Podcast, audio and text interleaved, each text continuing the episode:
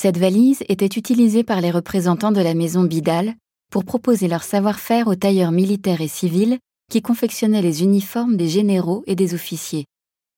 Les éléments qu'elle contient étaient destinés à orner les uniformes adoptés en 1921 et portés par les officiers généraux, supérieurs et subalternes ou assimilés. À contre-pied du grand dépouillement subi par les uniformes au cours de l'enlisement dans les tranchées pendant la Première Guerre mondiale, le port de ces insignes minutieusement confectionnés visait à redonner un certain lustre à la tenue des officiers.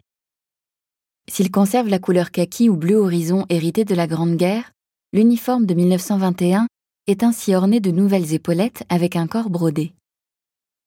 Particulièrement coûteuses à la fabrication, celles-ci ont été en réalité peu achetées par les officiers qui leur ont préféré le modèle simple d'avant-guerre, qui sera repris pour la grande tenue modèle 1931. À partir de 1922, le port des épaulettes ne sera d'ailleurs plus obligatoire.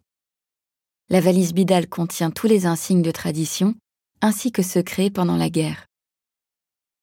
L'ensemble comprend 18 brassards, parmi lesquels, par exemple, le brassard de maréchal de France, celui des chars de combat ou encore de l'aéronautique. On y trouve également 84 pattes de collet pour officiers généraux, supérieurs et subalternes de toutes les armes et tous les services, de même que 30 corps d'épaulettes.